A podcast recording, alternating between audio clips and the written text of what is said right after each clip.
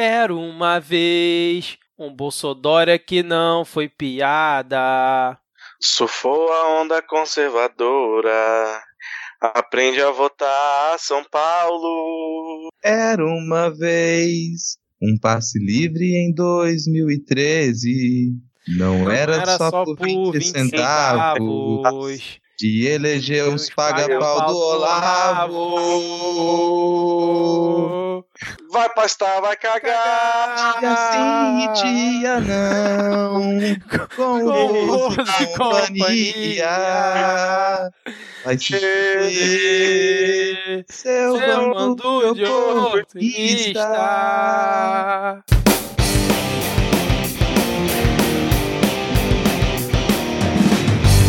Olá, cidadão e cidadã, tudo bem? Eu sou Vitor Souza e está começando mais um episódio do Midcast Política, o nosso episódio 100% sobre política nacional com um giro por algumas das principais notícias e fatos que ocorreram na última semana. Seja bem-vindo novamente, seja bem-vindo caso você esteja aqui pela primeira vez. E hoje aqui comigo temos Diego Esquinelo. Tudo bem, Diego? E aí, galera?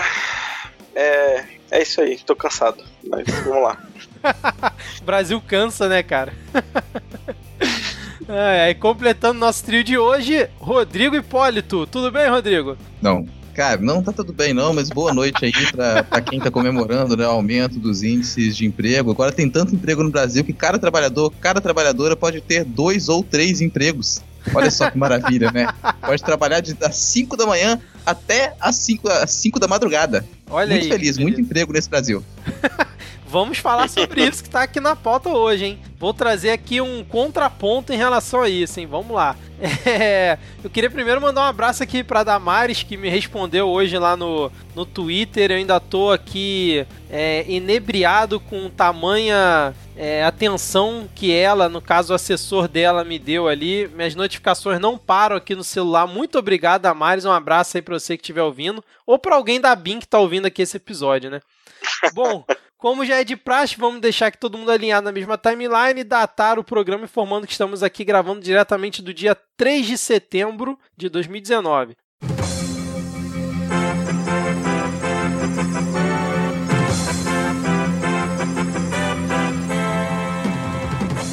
Para, para, para, para, para tudo! Na verdade, antes de anunciar os blocos e termos aqui o nosso momento de salves para os ouvintes, estou aqui diretamente do dia 5 de setembro de 2019, juntamente com o Rodrigo Hipólito. Tudo bem, Rodrigo? Não. É, não tá tudo bem, mas a gente vai ver que a gente tem alguns motivos, pelo menos, pra rir da cara dos outros hoje, né?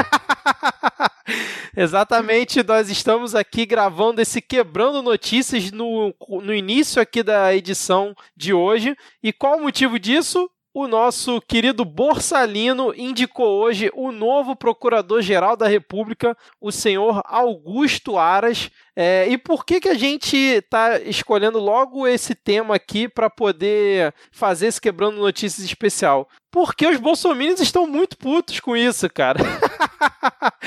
e nada melhor do que a gente rir da cara deles, né? É. Não, até porque o, Aras, ele estranha ele não estar na lista de comunistas que a gente sempre atualiza, né, cara? Ele, assim, ele, ele já poderia estar nessa lista. Ele já entrou pro governo fazendo parte da lista de comunistas. Esse é um recorde.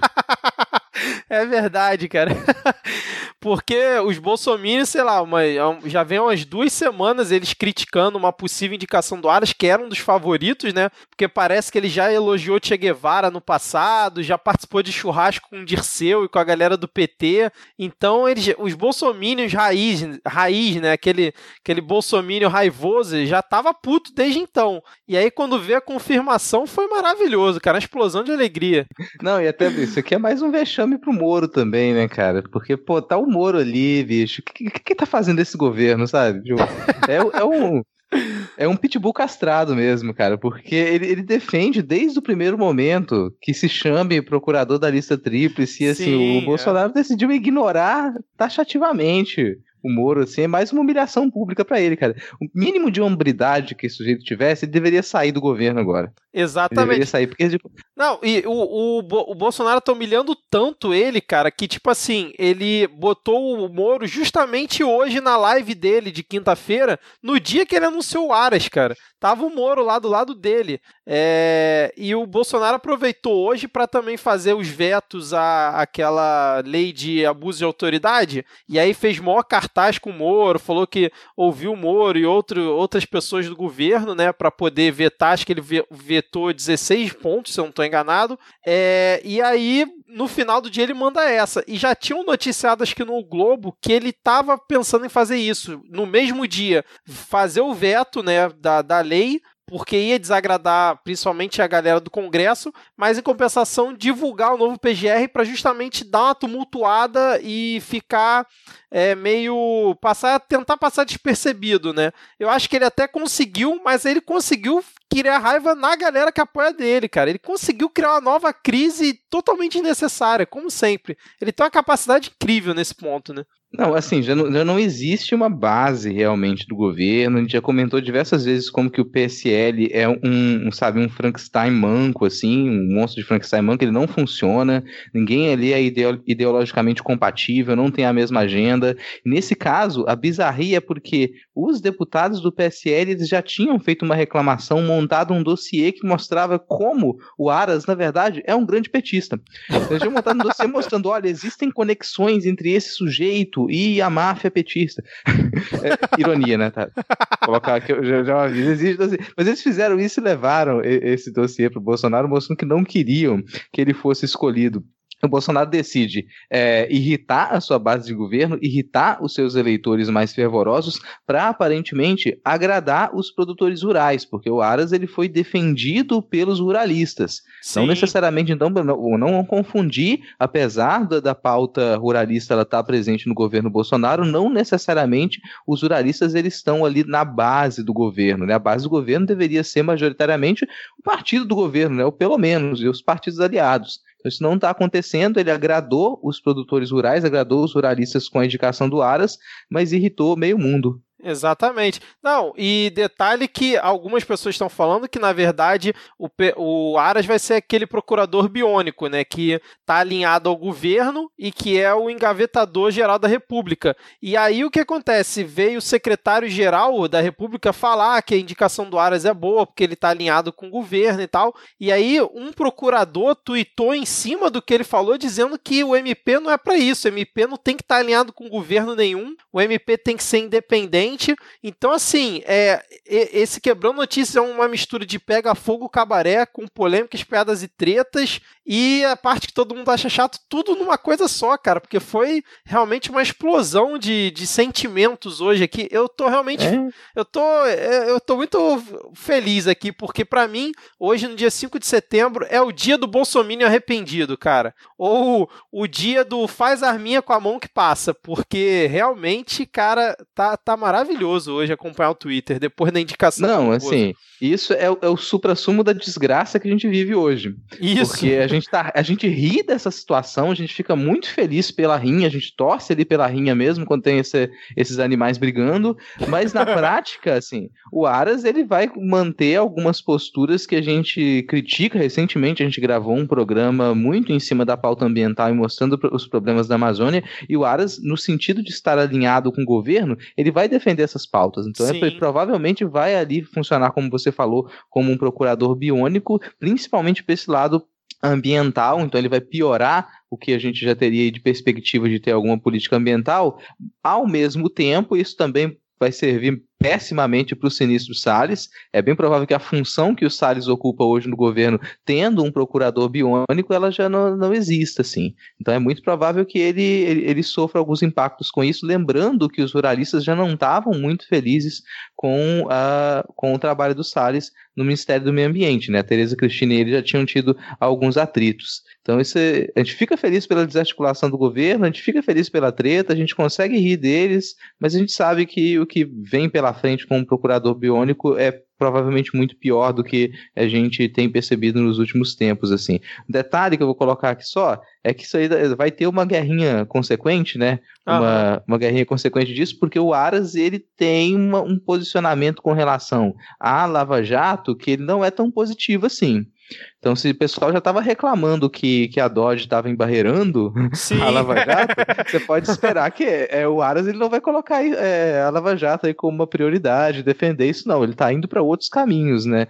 Então, só vou contar agora no relógio quanto tempo vai ser para o Salles cair e para o Moro pedir para sair do governo, se é que ainda tem alguma consciência dentro daquele pitbull castrado. Exatamente, cara. Você tocou num ponto importantíssimo, porque ontem, no dia 4, depois que a gente gravou, seis procuradores da Lava Jato pediram demissão né, da Força Tarefa. Isso que eu não entendi muito bem. Eles pediram demissão da Força Tarefa, mas continuam como procuradores, né? Pelo que eu entendi, né? Eu, eu... É, não, meu entendimento também é esse. Eu não consigo é. imaginar esse pessoal simplesmente abrindo mão do cargo e parando de ganhar aquela miséria que eles ganham, né? Apesar de não falhar, provavelmente não vale a pena. Se fosse eles, teria pedido, porque é muita miséria. O pessoal precisa ficar fazendo palestra, trabalhar de coaching para complementar a renda. Exatamente. E aí, porque a Dodge ela levou uma denúncia lá pro, pro STF em relação a uma delação do Léo Pinheiro, lembrei aqui, mas compensação pediu para arquivar uma em relação ao Rodrigo Maia e ao o irmão do Toffoli. E aí, seis procuradores pediram demissão. Eu quero ver se vai ter alguém querendo pedir demissão agora, porque é, a, a, a NPR, que é a Associação Nacional dos Procuradores da República, soltou uma nota repudiando a situação, na né, indicação do Aras, e agora vários procuradores, inclusive dona Monique Schecker, é, com um avatar MPF em luto. Nossa, é, que drástico. Exato. E a nota da NPR diz que a indicação dele, né, o, o desrespeito à lista tríplice, é o maior retrocesso democrático e institucional da MPF em 20 anos, cara. Maravilhoso. E aí. É, não, porque desde, desde 2003 que as indicações à presidência da República elas seguem a lista tríplice, assim. Sim. Essa, desde 2003 isso não acontecia. E os candidatos da lista tríplice, eles já também declararam que eles não vão aceitar receber encargo desse procurador Aras, assim. Então eles vão se desvincular deles, continuam atuando como procuradores, mas eles não vão, vão aceitar cargo nenhum é, submetido a ele. Então provavelmente quem vai ter muito procurador querendo trabalhar com ele, com certeza, né? Uhum. Mas esses que seriam os principais nomes ali, inclusive que teriam aval do Serginho, eles já se colocam, já tiraram um pé fora, falou, não vou fazer parte disso. É, inclusive o Serginho tweetou, né? Ele se fez a declaração dele em relação à indicação do Aras e falou assim: definido o novo Procurador-Geral da República, Augusto Aras, por escolha do presidente Jair Bolsonaro. Todos os desejos de que faça uma bela gestão. E, como você disse, virou um pitbull castrado, né? Se alguém tinha dúvida que o Moro é um político agora e que quem manda é o Bolsonaro, para mim ficou extremamente claro a partir de hoje e com esse tweet dele. E aí o que aconteceu? Os lavajatistas que apoiam o Bolsonaro por tabela ficaram muito putos e subiram a hashtag Moro2022. Eu acho que hoje é, marca a cisão entre esses dois grupos, né? A galera lavajatista e a galera bolsonarista raiz. É, eu acho que não tem mais volta, cara, porque por mais que o Aras ele venha a defender algumas pautas que essa galera meio lunática aprova, ele vai acabar engavetando o caso do Flávio Bolsonaro, ele vai fazer algumas articulações que essa galera que levanta a bandeira da corrupção vai ficar puta e que apoia o Moro em, qualquer hipótese, né? Pra galera em meia hora conseguir levantar a hashtag Moro 2022, eu também fico pensando quanto isso não é articulado, né? Porque foi muito muito rápido, cara. Sei lá, em, em duas, uma hora, duas horas depois, já tinha hashtag apoiando o Moro pra É porque o pessoal é articulado, cara. O pessoal é articulado. Você pega gente que tá lá, sei lá, em Timor-Leste, a galera que tá lá no, no Paquistão, entendeu? É todo mundo muito articulado. Então, para subir uma hashtag é muito fácil, assim. Atentar para isso, dessa separação, que nessa pesquisa do Datafolha que mostrou a queda de aprovação do Bolsonaro, tem uma distância aí de, acho que mais de 20 pontos, ou 25 pontos de aprovação do Moro pro Bolsonaro. O Moro é o único dentro do governo que tem é, aprovação além de 50%. Verdade. Na prática, você começar, começarem a fazer uma campanha para o Moro aí agora é algo que até faz sentido. No entanto, se ele demora muito a sair do governo, ele já não vai conseguia mais estruturar, manter aquela imagem que ele tinha de juiz, linha dura, de que, uhum. que persegue a corrupção. Não, cara, ele tá ficando uma pessoa acanhada, ele já praticamente não fala. Daqui a pouco vai ter o, o Bolsonaro, vai o Carluxo vai revisar os tweets dele, né, para saber se tem uma poética consistente com o governo. ele não vai ter, não vai conseguir manter toda essa, essa, essa aprovação se ele não conseguir se mostrar mais. Por isso que eu tô contando aí o tempo para ver quanto que ele sai do governo, né? Só um detalhe aqui, já que a gente falou em arquivar o caso do Flávio Bolsonaro, o detalhe também é que o próprio Flávio Bolsonaro, ele apoiava outro nome da PGR. Ele apoiava o Antônio Carlos Simões, que é quem hum, já é tinha, já estava junto com ele ali e certamente arquivaria tudo que tocasse no Flávio Bolsonaro, assim. Então ele também foi deixado para trás. Nem os próprios filhos que estavam controlando é, o, o, o, monstrinho lá agora eles estão conseguindo, né? O sujeito está com, com, a, com a coleira solta. Exatamente. Mas, cara, para mim, o, o, assim, em relação aos procuradores que estão xingando muito no Twitter, literalmente, é, eu queria dizer para eles que em novembro de 2012 o Bolsonaro disse que não se comprometia com a lista tríplice né, e que ele não utilizaria a lista tríplice de entidade procuradores se nomes fossem vinculados à esquerda. E então, assim, alguém tá surpreso porque foi mais do que avisado isso, né, cara? E uma coisa que eu achei interessante, só pra gente já encaminhar aqui pro final, que senão a gente vai fazer um, um bloco inteiro aqui, mas é porque foi muito bom hoje, cara. Eu tô realmente muito feliz. Eu dei até RT no Gentile, cara. Zoando os bolsomínios. Mas o. Aí depois você fez isso pelo celular, depois você desinfetou, passou um álcool em gel. ai, ai. É, eu vou, inclusive, eu vou deixar link para um perfil do, do Aras aqui no, na descrição do episódio, caso alguém queira conferir. Mas o que eu mais gostei hoje, cara, foi o Bolsonaro na própria live dele sendo atacado pelos bolsomínios que ele chegou ao ponto de dizer o seguinte: é, que não ia mais olhar os comentários da live do Facebook, porque estavam esculhambando a escolha do Augusto Aras, e que ele deve lealdade ao povo, mas não é essa lealdade cega que as pessoas estavam querendo, né? Sendo que alguns meses atrás ele falou que a lealdade dele era para o povo. E aí, inclusive, na página de Facebook dele, ele fez um comentário assim: Gerson Rocha, se você acha que não sou responsável peço para sair do meu Face. Muito tiozão, né, cara? Peço sair do Ai, meu Face. Peço sair, peço sair meu Face. Ai, cara. O Deltan também criticou a escolha, falou que ele se une, a galera da Lava Jato, né, se une à, à NPR, que eu já li a nota aqui, né, de que o debate pelo melhor do país é a causa anticorrupção, seria a escolha do que o próprio Ministério Público aprovou, né, que foi a lista tríplice. E aí o Bolsonaro também nessa live ele soltou é, a carta coringa dele, né, que é aquele meme e o PT e o Lula. Ele disse que se não confiarem nele em relação às críticas da PGR, mais cedo o PT acaba voltando.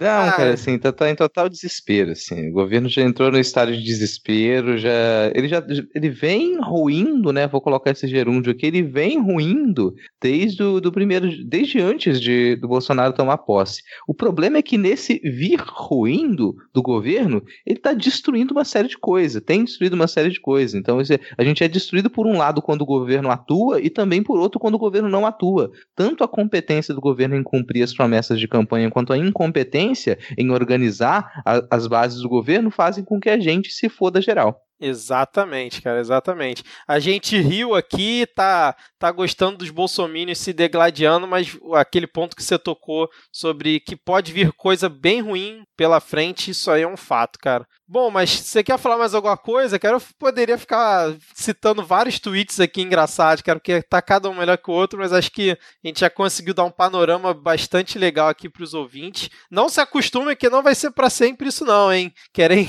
o pessoal vai querer quebrar uma notícia e sempre surgiu alguma coisa assim, porque não dá para acompanhar esse governo não, mas é porque hoje Não, pelo amor um de Deus, especial. Cara, é, só para fechar o comentário aqui, né, que pra, um detalhe, o pessoal percebendo se o governo tá ou não articulado, foi, na, foi nessa semana mesmo, nessas metáforas extremamente tiosísticas do, do Bolsonaro, ele me manda essa, essa ideia de comparar aí o, a estrutura do governo com um jogo de xadrez, dizendo que tem vários peões e que todos os ministros são peões, com exceção do, do Serginho e do Paulinho, que eles não seriam peões. Eles seriam mais uma torre ou um cavalo, né? E fica a escolha de cada um imaginar quem é o cavalo e a rainha, que seria a peça mais poderosa, né, no jogo de xadrez, ela ela é até é importante, mas quem tem que ficar no final mesmo, quem não pode ser derrotado, quem não pode cair, é o rei. E aí vocês também imaginem quem é que está se considerando um rei e não um presidente nesse joguinho de xadrez. Né? Exatamente. Nas entrelinhas é que a gente viu o que a pessoa tá querendo dizer, né, cara? É isso aí. Então vamos fechar aqui, cara. Acho que deu pra gente fazer um panorama. Eu crente que o episódio finalmente ia ter menos de uma hora e meia, mas com esse adendo não será possível, Vintes. Espero que vocês curtam aí o restante do episódio e até a próxima semana. Vamos dar tchau aí, Rodrigo. O tchau antes do tchau oficial, né? É, gente. Tchau, curta o episódio. Valeu. Valeu, um abraço.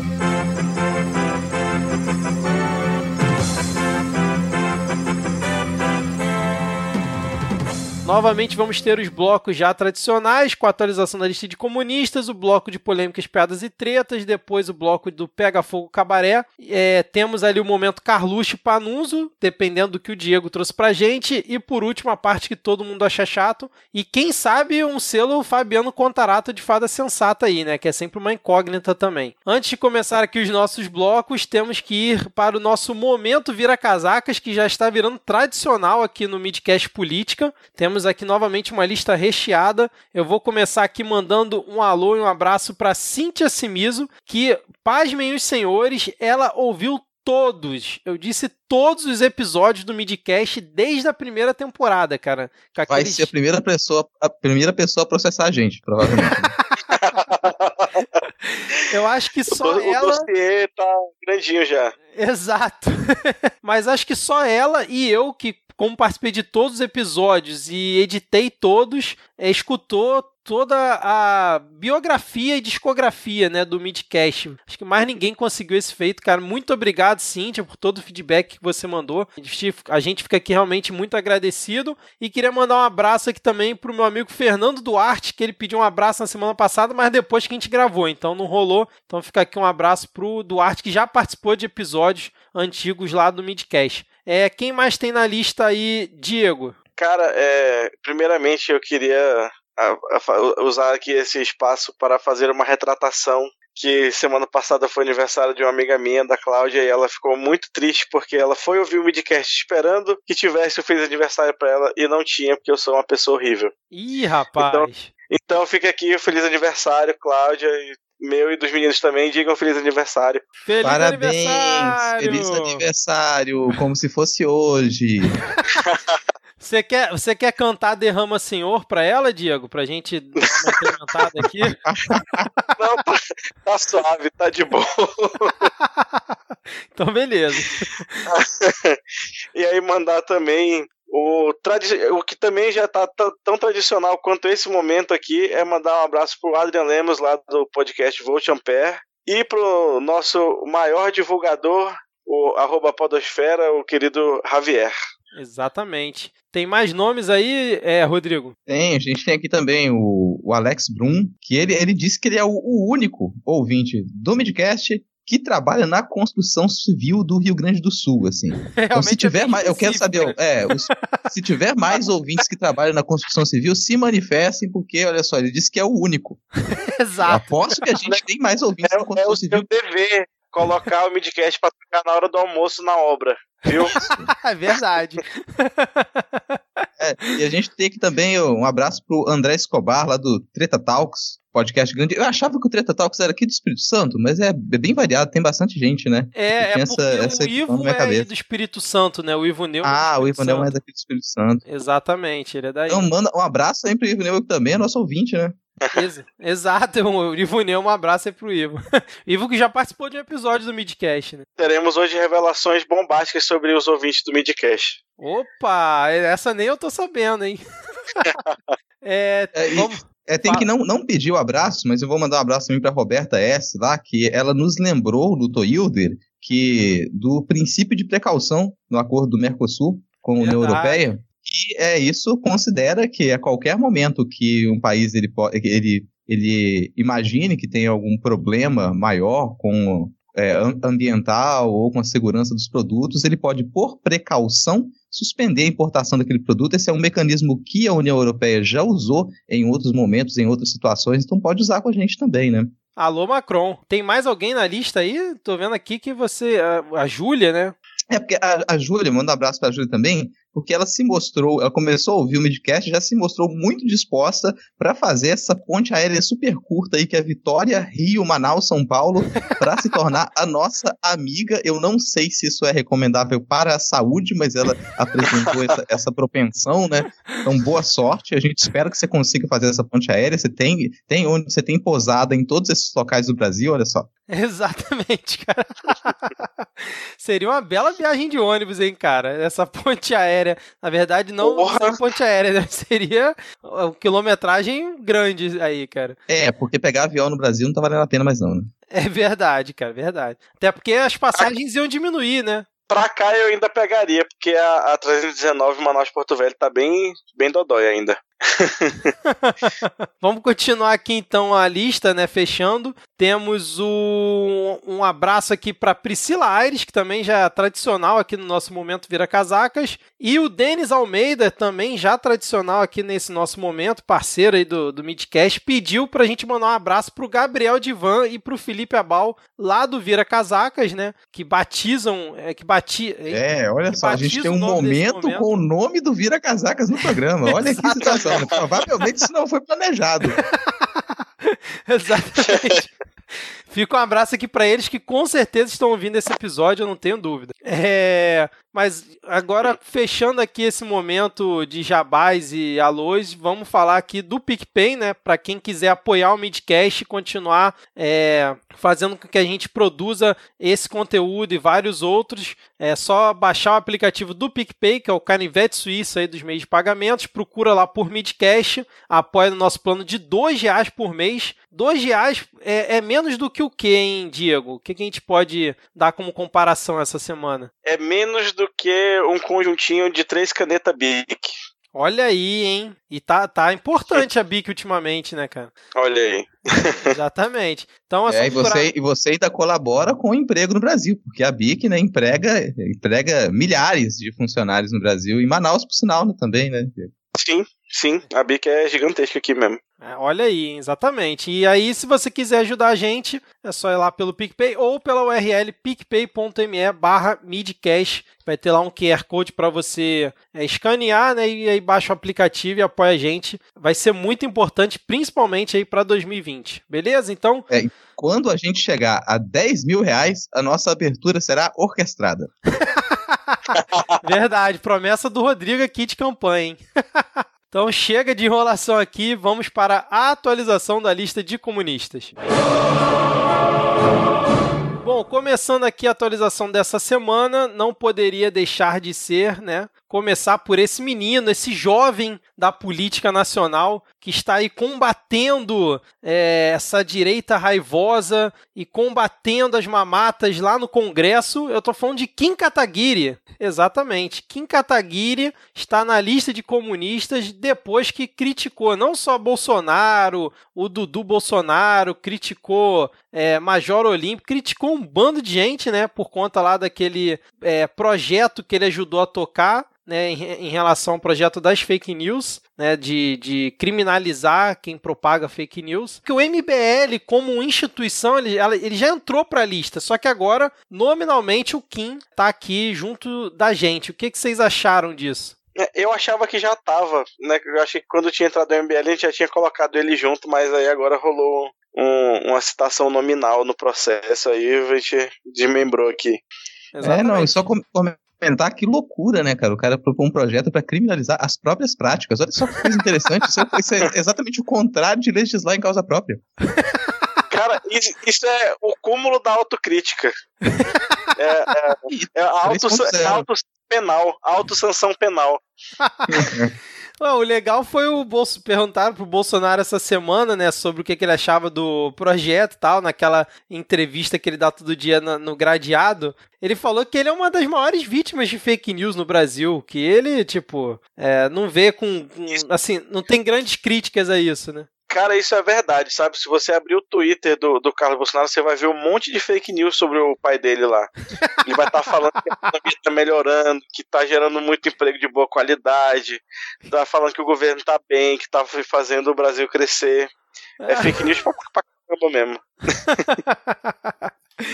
Cara, mas o Kim, é, a gente ainda vai. é, Vamos deixar pra falar um pouco mais sobre a treta entre ele e o Dudu mais pra frente. Vamos seguir aqui com a atualização, né? Temos também essa semana Maite Proença, que parece que mudou de lado, né? Depois Era que uma ela- infiltrada. Ela, ela foi Infiltrada? pra, ela foi pro lado de lá para descobrir todas a- as práticas sórdidas e, e vir contar aqui pra gente da esquerda. Ela tinha sido cotada pra ser ministra? Eu não lembro de- desse ponto, não. Foi pra qual pasta? Vocês, vocês acompanharam isso? Não lembro, não. Mas devia ter sido pra cultura, né? Eu acho, sei lá. É, provavelmente, né? Verdade. Eu acho que era pro meio ambiente, cara. Era Meio meio ambiente. Ó, É. Se bem que não sei, né? É, enfim, né? Bom, mas é porque ela participou, né, de um protesto aqui no Rio, né, a favor da, da Amazônia. Acho que a gente até comentou no último episódio, né? Eu É. até falei que a foto dela que dava pra ver a cara do crioulo representando a minha cara naquele momento. Isso, exatamente. Mas aí depois que ela passou a participar, o pessoal pegou no pé dela, né, em relação a ela tá ter virado de lado, vamos dizer assim, né? Rapaz, eu, só, eu já me surpreendi que ela tá viva e não tá na Record.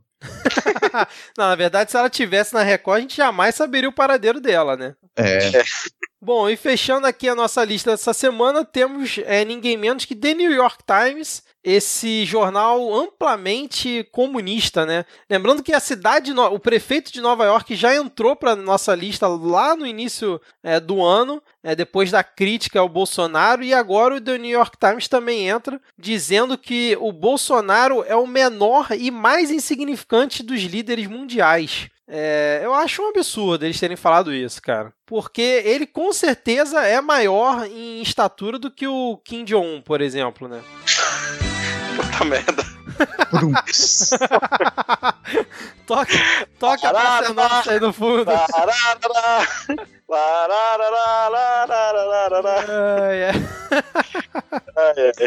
Mas e aí, como é que vocês viram isso? Um abraço pro nosso ouvinte, Casalbé. Casa Casal Aberta tá escutando?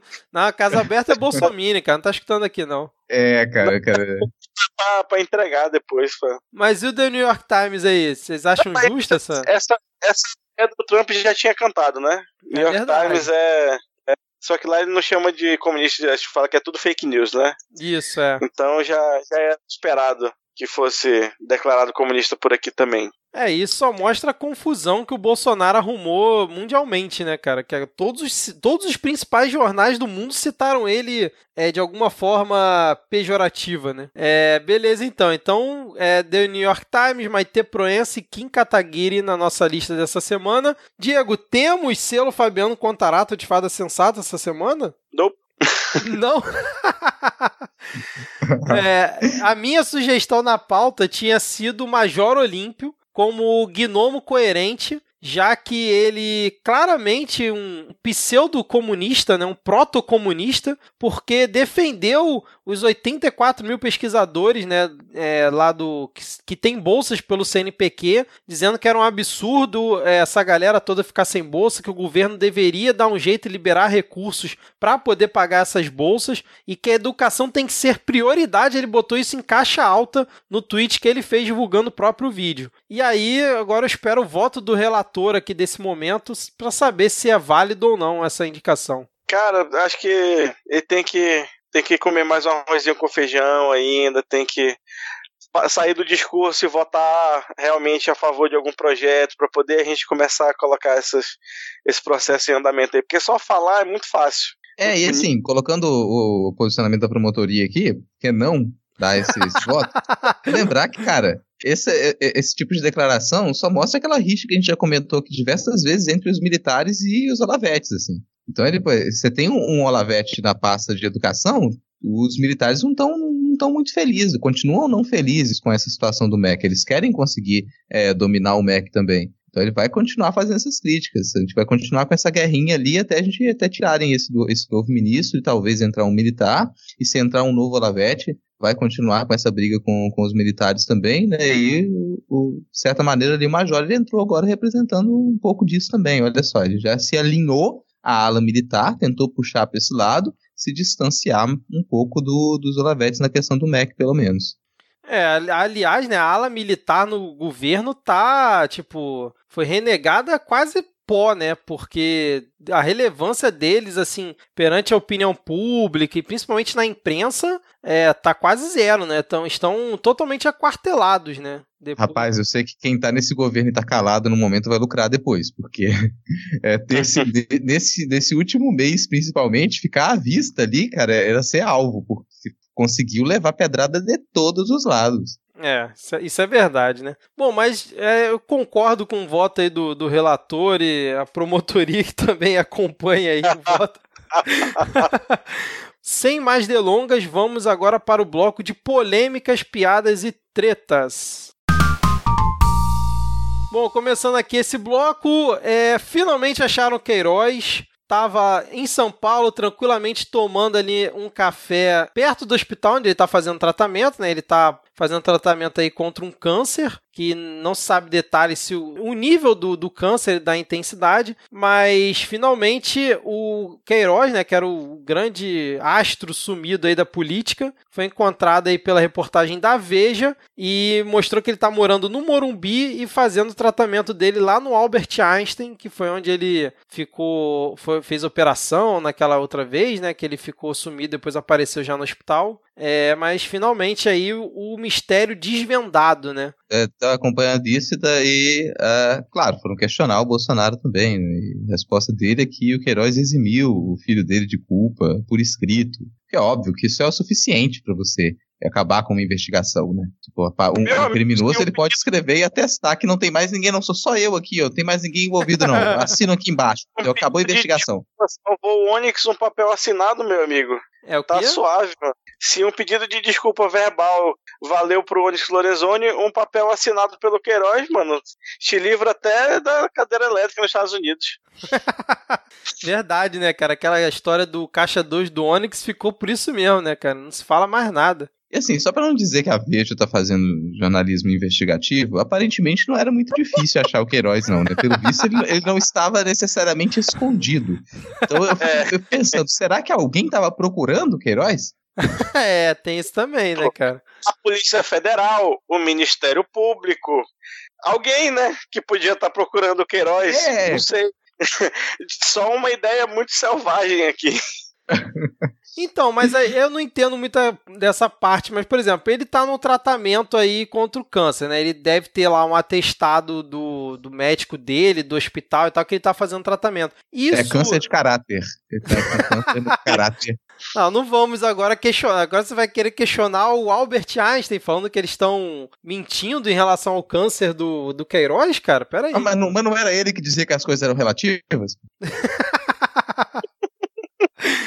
Bom, mas vamos lá. Considerando que o Albert Einstein, um hospital renomado de São Paulo, não está mentindo e que o Queiroz realmente está passando por esse tratamento, é, ele não tem, por conta disso, ele não tem algum. É, eu estou perguntando para vocês porque eu realmente não sei. Ele tem algum, algum sei lá, um passe livre para não precisar ficar prestando depoimento quando o MP chama ele ou a Polícia Federal, caso isso realmente esteja andando ou isso não tem nada a ver. Vocês já ouviram falar alguma vez disso? Rapaz, prenderam, tiraram o Maluf de casa e ele já estava morto, andando.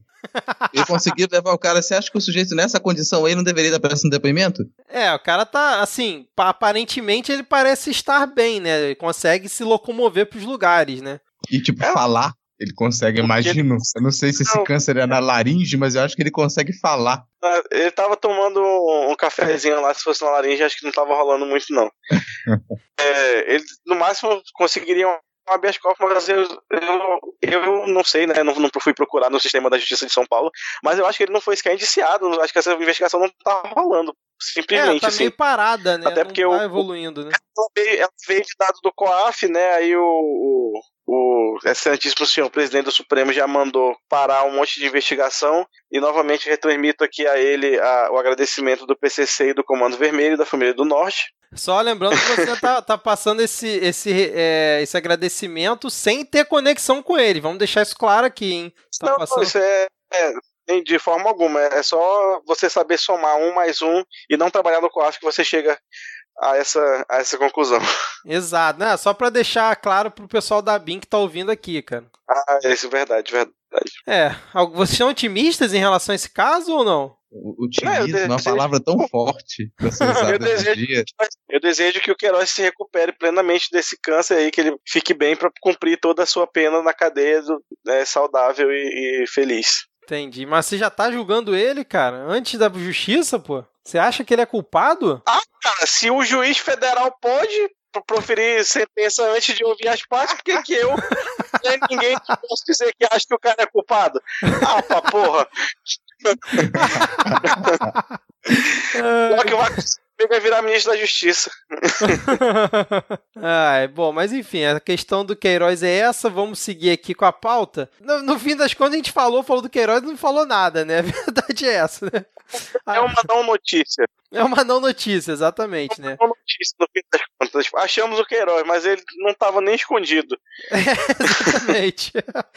Bom, mas se, assim, confirmando realmente essa questão do câncer dele, eu, assim, apesar de tudo que ele possa ter sido, apesar de tudo que ele possa ter feito, né, eu desejo aqui a plena recuperação para ele, porque realmente câncer é uma doença maldita, cara. É, é não, agora... eu, eu, fui, eu fui completamente sincero no meu desejo de melhores para ele, de sim, verdade. Sim, com certeza. Zero por cento ironia.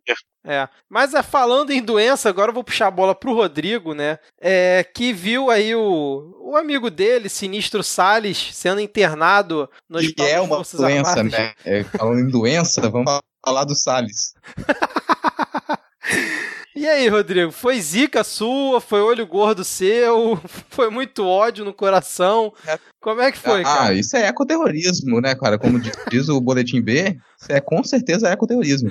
Bicho, olha, olha o nível de pessoa que tá lá, cara. Esse, o pessoal que diz mais se caga. Que o cara vai participar do, do, do, Roda Viva, nem é tão pressionado assim, fica naquela lá, sai de cá, sai de lá, não responde nenhuma. Mas o sujeito, tipo, não sei se é a consciência que pesa, saiu de lá e entrou, entrou em uma possível Cris, não sei se é só charme também, né? Acho que o Diego que colocou ali, né? Qual, qual o Cid?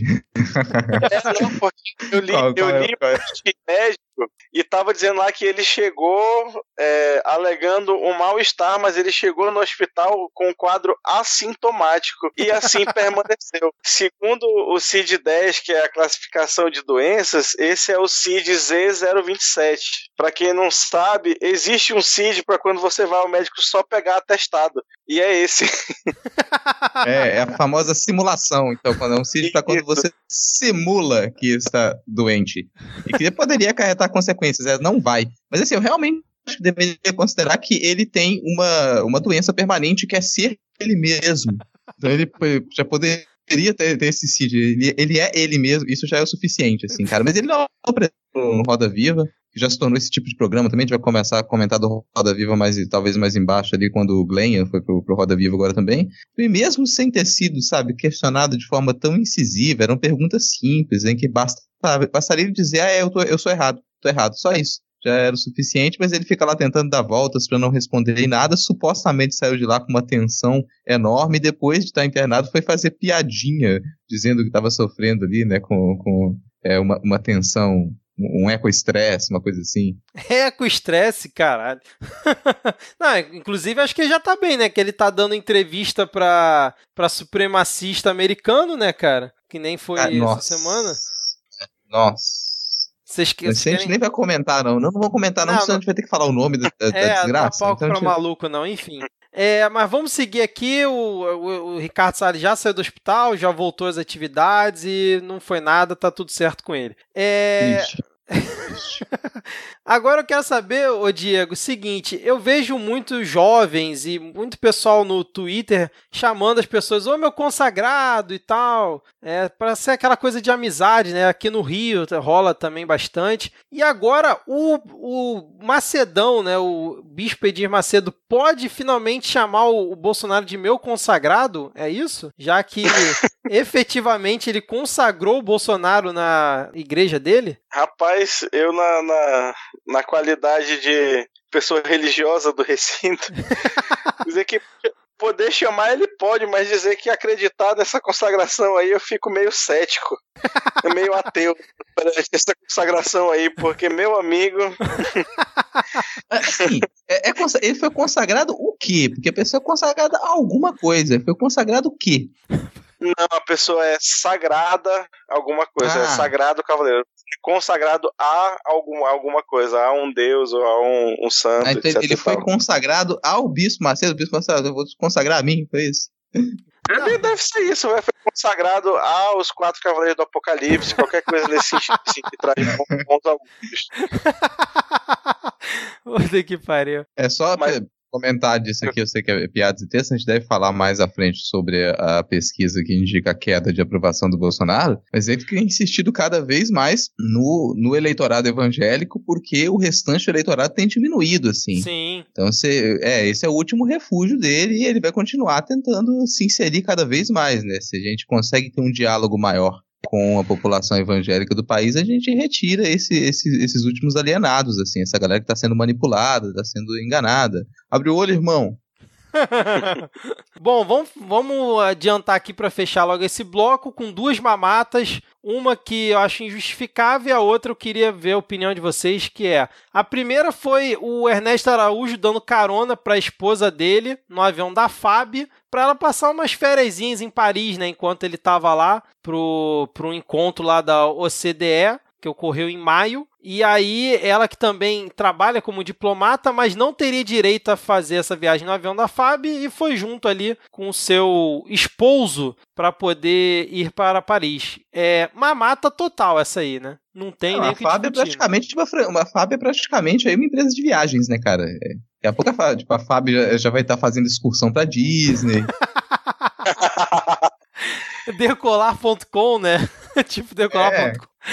Ai, caralho. É, fa- é FAB de Famílias Aéreas Brasileiras.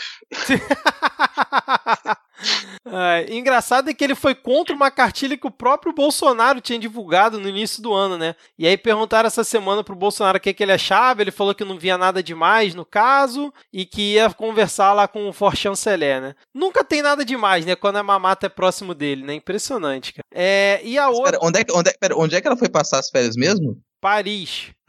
Ah, daquele país comunista, né? Exato, exatamente. Ai, ai. E aí a gente teve um outro caso que foi o filho da deputada Carla Zambelli, do PSL, furando a fila e conseguindo uma vaga no Colégio Militar de Brasília. É, Para vocês terem uma ideia, em 2017 tiveram 1.212 candidatos para 25 vagas. É, e esse ano ela conseguiu, junto é, ao. Deixa eu ver aqui, junto a quem? Calma aí. Quem que ela É o comandante do exército que, que, que dá essa autorização. Isso, exatamente. Ela conseguiu que o filho dela entrasse lá porque ela tinha ameaças em relação à, à vida do filho dela, à integridade do filho dela, e ela achou que o colégio militar era o único possível para que o filho dela realmente tivesse a, a segurança necessária depois de todas as ameaças que, que ele recebeu, né? É, como é que vocês viram esse caso? Eu vi a- a- ela divulgando a carta, o e-mail, né, que mandaram ameaçando o filho dela e realmente é uma coisa grotesca, é deplorável e que para quem, quem é pai, para quem é mãe, realmente se solidariza com ela totalmente, porque você vê uma ameaça daquela para um filho seu é uma coisa bizarra demais, cara. Mas como é que vocês viram a questão é, da, da mamata, assim, da justificativa que ela deu? É porque, obviamente, a única alternativa para o filho dela ir para uma escola em segurança é passar à frente dos outros no colégio militar. Não existem outros assim. Eu realmente a gente não consegue imaginar nenhuma outra situação em que ele pudesse estar seguro, né? Tipo, em Até casa, gente- com ensino domiciliar, tendo aulas com o fantasma do Dom Pedro II, de repente. Que pariu, cara. A, a, a, a própria Damares se, se voluntariaria para ir dar aula para ele. Mas assim, a gente sabe que o custo de vida em Brasília é bem alto, né? Então, realmente, com, um mísero salário de de- deputada federal, não dava para ela pagar um colégio particular para ele também. Foi ter que ir para a escola pública, o menino, porque é isso aí, né, cara? O, o, o deputado é precariado no Brasil. Exato, cara, exatamente. Assim, a, essa desculpa que ela deu foi muito rasteira e esfarrapada, né? Porque, cara, devem ter dezenas de colégios em Brasília. Pô, um lugar que tem um bando de galera com poder aquisitivo alto. Deve ter até colégios mais seguros que, os colégio, que o colégio militar, se demora, de tanta segurança que deve ter, é, biometria, câmera, tudo que for possível. E aí, né? Da, da porta do colégio para fora, pelo que eu li na reportagem, o filho dela ela não tem direito à segurança. Então, se ela tá botando segurança pro filho dela, que eu acredito que esteja, né, depois de uma ameaça grotesca daquela, ela tem que estar tá bancando isso. E aí, ela bancar um colégio militar, como vocês falaram, com o salário que ela tinha, era perfeitamente viável, né? Um colégio militar não, um colégio particular. Não precisava ela furar a fila do colégio militar porque só se sentia segura ali. Balela total, né? Essa parte da história. Né? Enfim, mas é, é, teve muita gente defendendo esse cara, dizendo que ela estava certa e tal. Certa em defender o filho é uma coisa, agora certa em furar a, filha, a fila quando ela tem condição de bancar um outro colégio está completamente errada, né? Certo certo, senhores? É isso, cara. A gente concordou com você. Aproveita esse momento. ah, é. Bom, já que vocês concordaram comigo, e agora, Diego? Peraí que eu tava vendo o valor de escola particular em Brasília. ah, mas porra, ela ganha 30 pau por mês, cara. Não, mas que bateu uma curiosidade genuína mesmo, mas. Pega fogo, cabaré!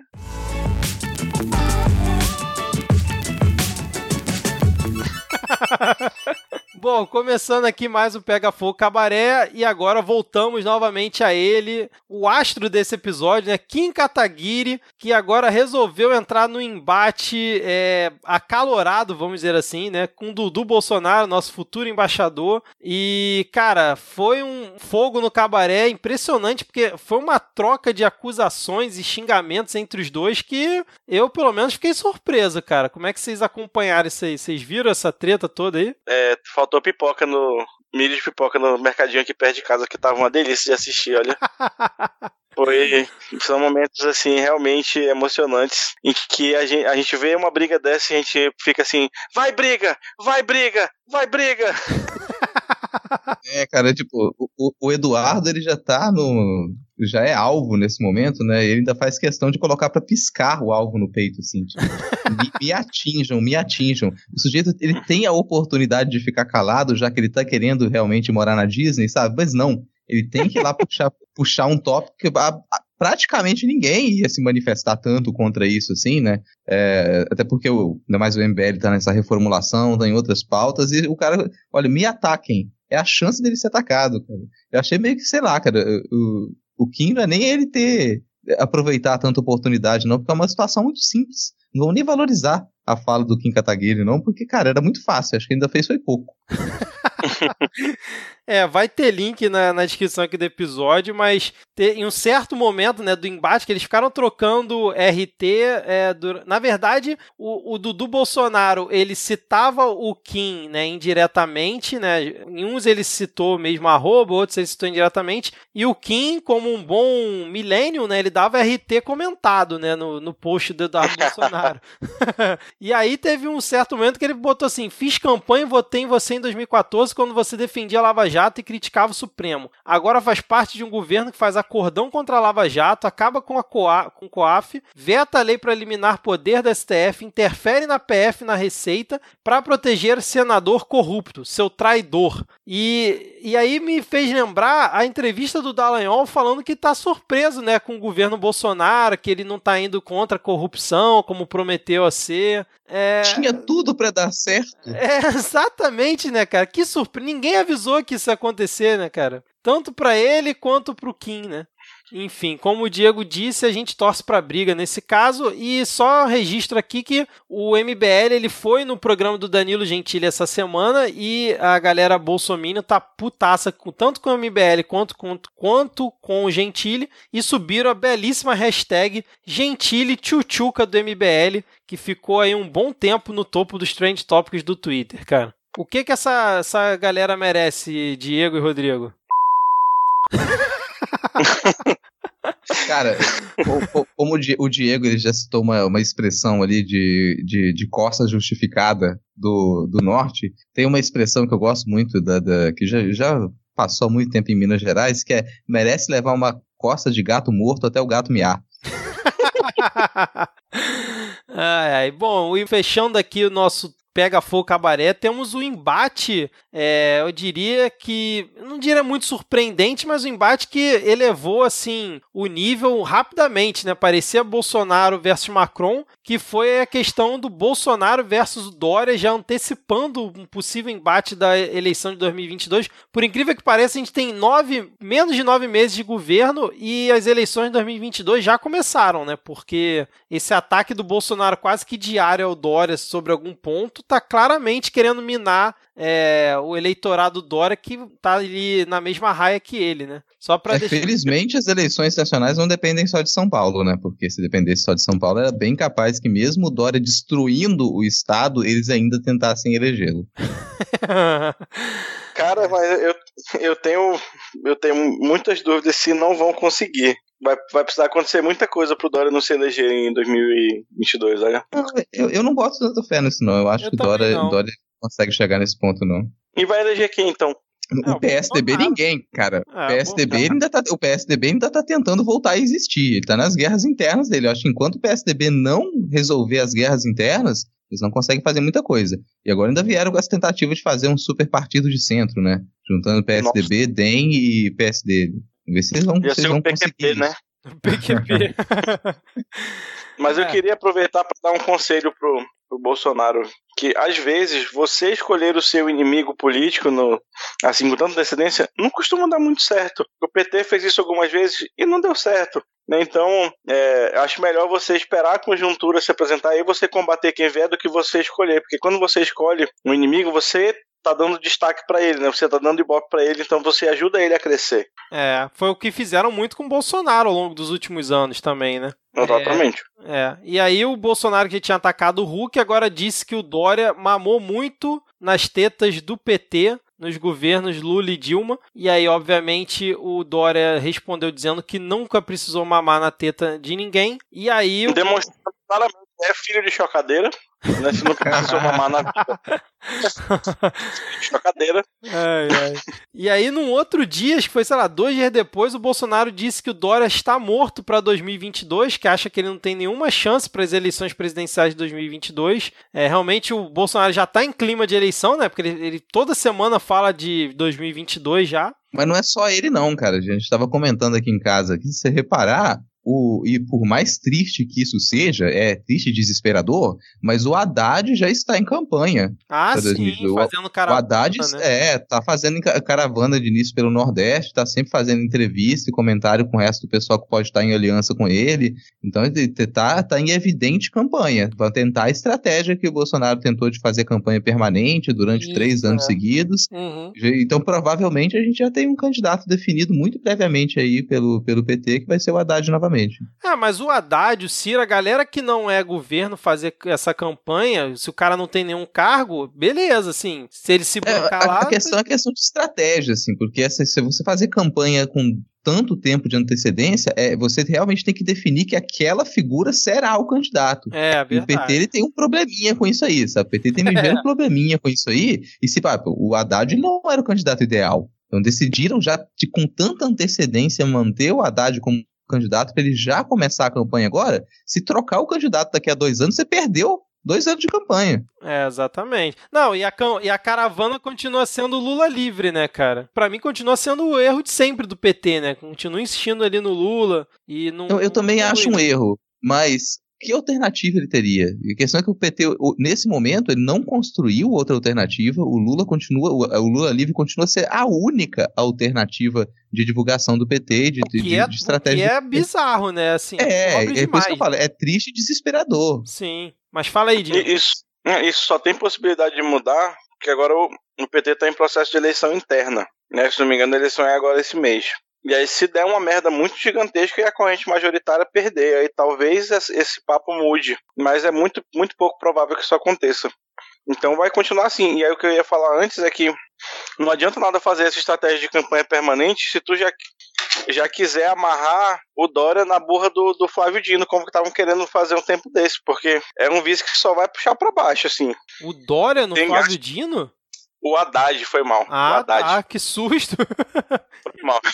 Já estavam querendo fazer a, a, a, chapa do Haddad com o Fabrino, e eu acho que para você fazer essa estratégia tem que fazer só do candidato majoritário. Porque quando você bota um vice junto, e aí já você dobra a margem de exposição, é mais gente para atacar, mais poder para descobrir. É verdade. Não dá muito certo, não. Sim, não, ainda mais que o Flávio Dino tá no governo ainda dele, né? Exato. É, e aí, só fechando aqui, o Bolsonaro hoje criticou uns livros didáticos né, que estavam sendo é, divulgados na rede estadual de São Paulo, que apresentava é, como utilizar a camisinha né, para prevenção de doenças sexualmente transmissíveis e falava alguma, algumas, alguns pontos sobre a questão de identidade de gênero. E eram livros para o oitavo ano do ensino fundamental. E o Bolsonaro chegou até ele essa questão e ele divulgou atacando o Dória. O Dória respondeu é, imediatamente dizendo que mandou recolher tudo e que era contra essa ideologia de gênero. E aí, em um certo momento, a Damares também tweetou em cima disso. Foi quando eu respondi o tweet dela e incrivelmente ela, ou o assessor dela, sei lá, me respondeu. E aí por isso que eu até comentei no início que o meu celular tá com notificação o tempo inteiro. Mas assim, mais um ataque do Bolsonaro em relação ao Dória no curto espaço, né? Tentando aproveitar o máximo possível as brechas que o Dória tá dando, né? Mas é isso, o cabaré tá pegando fogo em relação à disputa presidencial já de 2022. A gente talvez fale um pouquinho mais para frente, mas vamos parar de enrolação também. Vai, fala aí. Rapidão, eu queria fazer um comentário sobre a questão desses livros. Hum. Né, que muita gente pode falar, ah, porque oitavo ano, não sei o que, a média de idade do oitavo ano é entre 13 e 14 anos. Uhum. Né, e aí no, a, as pessoas podem não, não viver isso na sua bolha, mas essa é uma idade, infelizmente, onde na, na, em situação de periferia, em situação de interior, muito, muitos jovens começam a sua vida sexual nessa idade. E é uma idade onde, por exemplo, as meninas já passam, estão passando pela verdade, elas estão mais sujeitas a assédio, né, tanto dentro de casa quanto fora de casa, mas principalmente dentro de casa. Então é muito importante nessa idade aprender educação sexual, aprender a se prevenir, aprender o que é abuso, aprender o que é estupro para poder saber se defender. Né? E aí agora a gente vai ter, vai ter milhões de crianças no estado de São Paulo que não vão receber essa informação de ninguém, porque a gente sabe que o, o, os pais conservadores religiosos que que moram na maioria dos lares não vão ter esse tipo de conversa. Sim. E aí vai, mas vai toda mais uma, no, uma nova geração de meninas que infelizmente não vão saber sequer se estão sendo abusadas ou não, porque a única fonte dessa informação que era a escola não existe mais. Não, é. e... e a mensagem, só passar uma mensagem para os jovens adolescentes de São Paulo, que não vão ter essa orientação agora. Já que você não vai ter essa orientação, você pode pensar simplesmente que caso você vocês não usem camisinha, vocês podem em algum momento ter um filho como Carlos Bolsonaro, como Eduardo Bolsonaro, como Flávio Caralho. Bolsonaro. Por favor, pense, pensem nisso. Bom, mas é. Assim, inclusive, eu vou deixar o link da minha resposta lá para ela na descrição. Quem quiser acompanhar, que, cara, é uma maluquice sem tamanho a galera que apoia é, a Damares, defendendo ela, defendendo os argumentos. Aí vem uma galera mais tentando ser moderada, tentando ver um contraponto. Vem a galera também radical contra que apoia. Cara, é um puro suco ali maravilhoso. É como eu sempre falo, é um estudo antropológico do Brasil. Você acompanhar essa galera discutindo. Eu, obviamente, não respondi ninguém, né? É, e a pergunta que eu fiz para Damares, que foi a seguinte: é, eu não estava nem entrando no mérito do, da censura ao livro, do recolhimento dos livros, porque que a gente querendo ou não, eu concordo integralmente com o que o Diego falou, mas o governo atualmente lá é conservador, direita, extrema-direita, seja lá o que você quiser falar, do Dória, e óbvio que saindo uma notícia dessa, ele não ia deixar o negócio acontecer, né? Mas a minha pergunta para ela foi a seguinte: beleza, você tá barrando agora no oitavo ano a questão do, do livro e da informação, mas em qual idade que é pra gente começar a falar sobre isso? Porque não pode simplesmente você barrar o material e, tipo, não fala em nenhum momento da vida é, do aluno você comenta sobre esse assunto, sobre educação sexual e tal. Em nenhum momento. A criança vai crescer, vai chegar até a faculdade sem ter tido contato nenhum na escola com isso. É, e aí, obviamente, ela não me respondeu, né? Porque, enfim, né? Eu acho uma pena é. o recolhimento dos livros, mas o, se é o governo conservador que está lá, paciência, é, é, continuar enchendo o saco e perturbando ele, mas também não fazer nada, não definir nenhuma idade mínima, não tem como, né, cara? A resposta honesta que ela te daria, sim, ou que não era o assessor, que era o assessor ali, não era ela, se ela fosse realmente ela responder, ela te diria que sexo deve ser só para procriação. É, provavelmente Depois deve... do casamento. É. Enfim, né? Vamos, vamos fechar por aqui esse bloco. É... Vocês querem falar mais alguma coisa? A gente pode seguir. Não existe ideologia de gênero. Não existe ideologia de gênero. Não existe. Bom, com essa mensagem, vamos agora para o Momento Carluxo.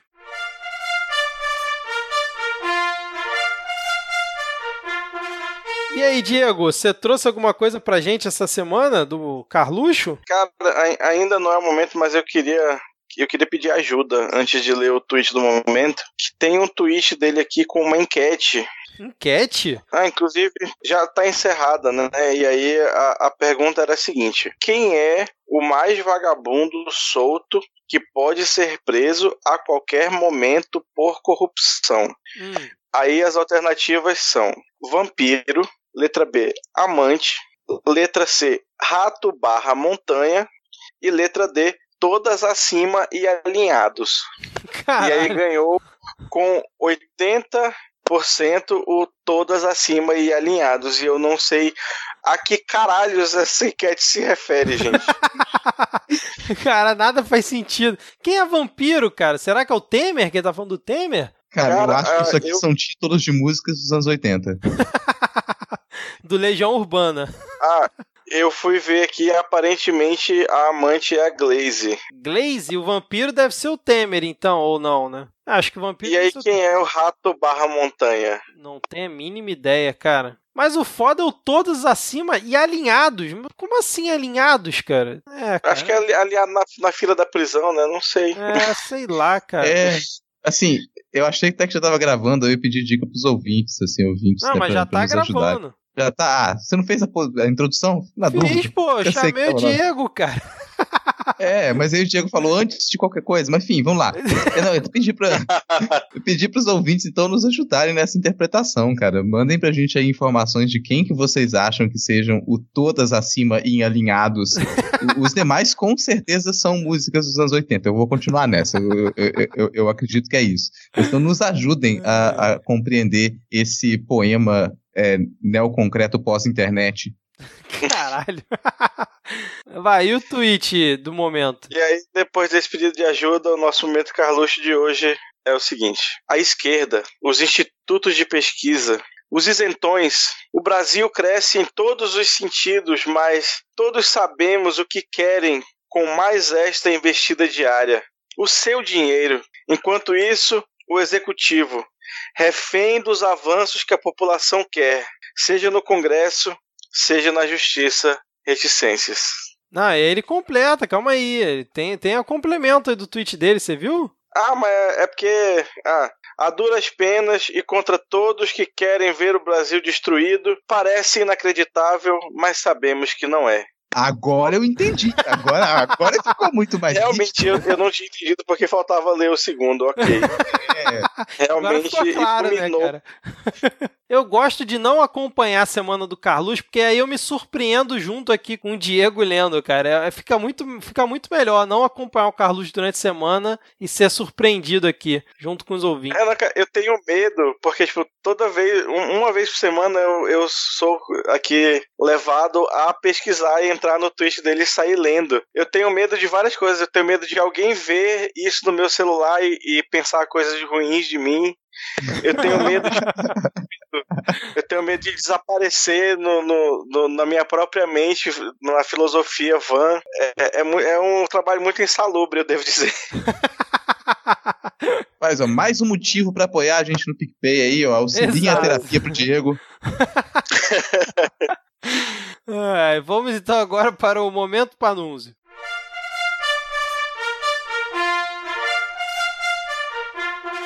E aqui neste momento eu, eu quero ah, anunciar o que eu falei lá no começo do programa, que eu tenho revelações sobre nossos ouvintes, porque Opa, Zé de Abreu é ouvinte do, do, do Midcast e eu posso provar.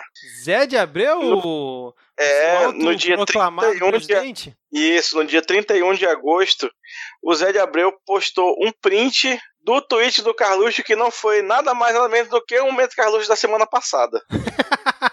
Ou seja, ele ouviu o midcast, viu o momento Carluxo, pegou o link do tweet e foi lá replicar o, o, o tweet.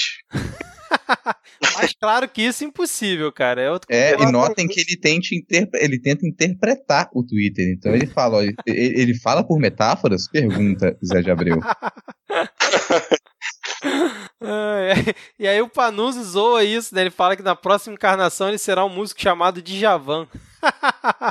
Mas o momento Panuzzi é esse, ou Diego? Não, não.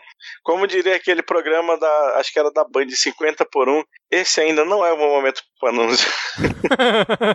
ah, o momento, é, na verdade, seguindo né, nessa mesma.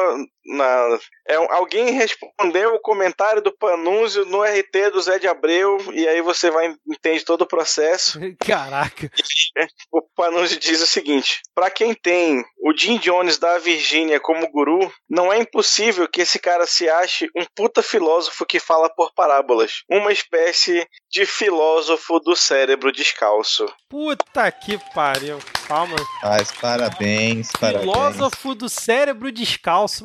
Maravilhoso isso, cara. Usarei é, pra vida não, isso. Isso combina muito, assim, lembrando que, que o vô, né? Como diz o pessoal do Nada Tá Bom Nunca, o vô recentemente ali, quando ele, não sei onde é que ele tava, dando uma declaração com uma faixa de Miss, é, ele foi comentar que ele, for, ele formou uma fábrica de gênios.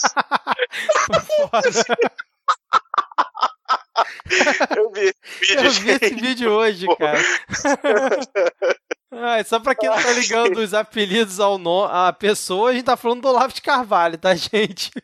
O Jim Jones da Virgínia e o vô. ai, ai, cara. É isso aí. Então, fechamos aqui o momento Panúzio, que essa maravilhosa frase, cara, vou levar pra vida, sério mesmo. Filósofo do cérebro descalço. Muito bom, cara. Bom, então vamos agora finalmente para a parte que todo mundo acha chato. Bom, começando aqui esse último bloco, eu queria aqui declarar que eu, vocês reclamam que eu não deixo vocês falarem do Lula, defenderem o Lula aqui em off, tá? Mas eu queria deixar claro que eu concordo com o Lula. Finalmente eu posso dizer aqui que eu estou concordando com uma declaração do Lula quando ele disse que a Lava Jato tem coisas que foram verdade e não deve ser totalmente anulada. Olha só, hein, vocês que me criticam por não deixar vocês falarem do Lula, tô eu falando do Lula e concordando com ele. Vocês Agora grita, essa... Lula livre. Grita aí, Lula livre. vocês viram essa entrevista dele aí? Comentando assim. Ah. Pro Lula eu vou dizer uma coisa, cara até um relógio parado dá a hora certa duas vezes ao dia. É só isso. é. Não, e com certeza ele, se, se, ele sair de lá, assim, ele vai falar, não, realmente a Lava Jato ele cometeu um acerto que é, foi prender o Palocci, vamos manter o Palocci preso. Ele vai querer falar que foi o grande acerto. Cara, hoje tava no, no primeiro lugar no Trending Topics o show do Palocci, mas, show cara, tá Palocci. tão feio que você pode ver que ninguém da grande mídia tá ligando porque já tá tão feio, tá tão ruim que puta que pariu. É, cara, eu confesso que eu nem me interessei em acompanhar isso aí, porque quando vê Palocci já não tem muita credibilidade, né? É, e assim, a, a Lava Jato, a Vaza Jato também, ela tá nesse mesmo tópico, né, tá, tá começando também a se tornar um pouco mais o mesmo, algumas coisas saíram essa semana, que acho que de mais importante, de forma geral, assim, né, foi é, novamente mostrar que tem, tinha predileção para algumas denúncias, mostrar que haveria possível lavagem de dinheiro para o grupo Silvio Santos também, que é algo maior. Né? Sim. É, isso é algo grande, mas no geral, esse, vazamento de informação para a imprensa já, já começa já a não surtir tanto efeito. Apesar de serem coisas graves e a gente dever estar se perguntando como que o Deltan ainda não perdeu o cargo dele, porque tudo que está mostrado. Isso é impressionante, cara. É, e não perdeu. Então, independente agora do que mostrar, poderia mostrar qualquer coisa que já não está surtindo mais o, efeito que deveria ter surtido lá no começo. Teve a entrevista do Glenn no, no Roda Viva, né? Que foi assim uma, um show de horrores. Na, em boa parte da entrevista tiveram algumas perguntas ok, principalmente as intervenções da Daniela Lima, que eu confesso que tenho curtido ela nos últimos Roda Viva que eu assisti. Mas aquela jornalista que chegou pro Glenn e falou: então é melhor demitir todos os jornalistas e contratar só hackers, né? O Glenn ele olha com a cara para ela e fala assim: Oi? Aí ela repete a pergunta, ela repete a afirmação, cara. Eu até comentei no Twitter que essa repórter, não lembro o nome dela, ela no dia seguinte não tinha nem que voltar, não tinha nem que ir pra redação da revista ou do jornal dela, porque deve ter passado uma vergonha enorme com, a galera que trabalha com ela, né? Como é que a jornalista fala isso numa entrevista, cara? Ah, você tá considerando que ela teria como sentir vergonha por alguma coisa, né? Não sei se é o caso, assim. Só lembrar. Já que o Vitor é que tá se tornando muito famoso aqui, quando te chamarem pro Roda Viva, você recusa, tá? Não é, não é o tipo de lugar em que as pessoas têm que se meter mais. Tipo, o programa morreu. Aquele programa acabou. Desconsiderem a possibilidade de ir para o Roda Viva, tá? Qualquer pessoa que for chamada. Daqui a pouco sei lá, vão, vão chamar, já estão chamando qualquer um de vez em quando, eu acho que foi um vacilo do Glenn ter aceitado. Necessidade nenhuma dele, dele ter aceitado, a gente já sabe o que, que, tá, o que, que tem acontecido com aquele programa, e você vai se aceitar, pô, só, pode, ainda, foi bem ainda, porque poderiam ter pegado uma série de, de youtuber de extrema direita maluco e ter colocado lá para entrevistar o cara. Isso é. podia ter acontecido. É, mas enfim, né? Vocês querem falar mais alguma coisa ou a gente pode ir pro próximo tópico aqui? Próximo tópico. Beleza. É, atualização aqui sobre a, a, questão lá das queimadas na Amazônia, né? A gente fez o programa quase que inteiro passado sobre isso. Está é, se discutindo no governo a possível extensão da GLO, foi decretada na semana passada. É, teve também a questão da notícia que saiu que ocorreu atraso na contratação de brigadistas por parte do IBAMA que isso pode ter favorecido no, no alastramento ali do, do fogo. Tem também a questão que foram reduzidos os números de focos de queimadas, né, depois da ação conjunta. É, os próprios governadores estão divulgando isso. Ainda ainda está acontecendo alguns focos, mas já diminuiu bastante. Mas aí teve o belíssimo decreto do governo federal de, definindo que durante 60 dias era proibido fazer queimada no Brasil. É, vocês acham que o pessoal cumpriu isso? Ah, cara, eu acho que é tão efetivo quanto a lei anticrime. Inclusive, o, o nome é bem, né? Exato. Bem parecido. Mas aí foi, foi bacana que dois dias depois ele falou que. É o seguinte, anteontem eu falei que não pode queimar em lugar nenhum, tirando os lugares que pode. E aí ele liberou queimadas fora da Amazônia Legal dois dias depois. Exato, cara. Dependendo do que tivesse autorizado, podia voltar a queimar sem problema, né? É, só dentro desse tópico também, a, a Raquel Dodge, acho que foi, foi ontem ou hoje, ela declarou que, pelos dados, as queimadas na Amazônia são culpa do crime organizado. Opa, sim, temos o Sherlock gente... Holmes aqui. Hein? É, sim. A, a, ideia de crime organizado no Brasil é uma coisa muito, sabe, muito generalista. Assim. Qualquer tipo de organização no Brasil pode ser considerada criminosa. Se organizou, a gente já organizou um movimento estudantil, chamou União Nacional dos Estudantes, criminoso. Não pode organizar. A sindicato dos professores, criminoso. Organizou qualquer coisa, você ataca como criminoso. Então vai saber também se ela não está falando de uma organização de, de, ONGs, né? A organização criminosa. Aí tá falando de ONGs. Nisso de, de ONGs, por teve também mais um, um adendo, não lembro qual ministro desses birutas aí, que ele veio falar que, ah, por que será que estão interessados na Amazônia? Na, no, na região norte tem mais de 1.800 ONGs, e no Nordeste, cadê? Não tem ONG nenhuma. E aí vou passar a informação que sim, no, no, Nordeste a gente tem o dobro de, de ONGs no Nordeste. Ele só não resolveu falar de algo que ele não conhece. Então, o Nordeste, a região Nordeste, tem o dobro de ONGs do que tem na, na região Norte, porque sim, você tem situações é, com, com um quantitativo habitacional muito maior, sofrendo com pobreza no Nordeste e com outras é, fragilidades. Então a gente tem mais ONGs no Nordeste do que na Amazônia. A pessoa simplesmente saiu falando uma mentira e muita gente acredita nisso. Né? Muita gente desconsidera. Acho que porque ele, ele falou que não tem ONG no Nordeste significa que não teria. Bom, é isso então. Vamos fechando por aqui esse panorama que a gente deu aqui sobre as queimadas na Amazônia e vamos falar agora sobre a nova crise no Ministério da Educação, que anunciou diversos cortes para o orçamento de 2020, né, redução do orçamento do MEC para 2020. O nosso ministro Ronaldo está com o Pires na mão lá no Ministério da Economia para tentar um orçamento e uma verba para o Ministério lá de Ciência e Tecnologia para 2020 e para esse ano ainda. E teve também o anúncio do MEC cortando 5.600 bolsas do CAPES, que assim, tem gente que falou que foi corte, tem gente que falou que na verdade foi suspensão, porque quem está recebendo bolsa do CAPES continua, mas as bolsas estavam previstas para começarem a partir agora de setembro, né, para os próximos quatro meses, essas não vão iniciar Então, quem estava esperando vai ficar esperando mais um tempo, mas quem é, já estava recebendo continua, né? É, eu acho bom diferenciar isso, assim, para os ouvintes, né? Porque olha só, tem, tem que diferenciar muito bem. Se as bolsas tivessem sido cortadas, as pessoas não receberiam as bolsas. Se as bolsas tivessem sido contingenciadas, as pessoas não receberiam as bolsas. Vocês percebem a diferença? Nítida, né? Não, e aí tem a questão também. Não, só rapidinho, Diego. Tem a questão também do CNPq, uhum. que disse que não tem verba para bancar mais as bolsas a partir desse mês e por enquanto ainda está em impasse, né? O governo ainda não liberou, é, são acho que um pouco mais de 300 milhões, né, para poder é, pagar o restante das bolsas até o fim do ano. Pode falar aí, Diego. É, 300 milhões ou, sei lá, uns dois deputados votando na reforma da Previdência, né? Mas ah. é, é, é foda porque o pessoal é, eles, eles usam uma linguagem muito cretina, falando, não, a gente cortou as bolsas que não estavam sendo utilizadas. Mas, por exemplo, é, eu comecei o mestrado agora esse mês. Junto comigo entraram outros 15, outras 15 pessoas. E várias dessas pessoas, inclusive a maioria delas, não trabalha. Então, essas pessoas utilizariam essas bolsas que seriam disponibilizadas. Mas agora, as pessoas vão ter que fazer um mestrado do próprio bolso. E, e nem todo mundo é filho da Carla Zambelli. Entendeu? Que tem um, um dinheiro bom aí para poder sustentar os estudos. Então é foda, cara.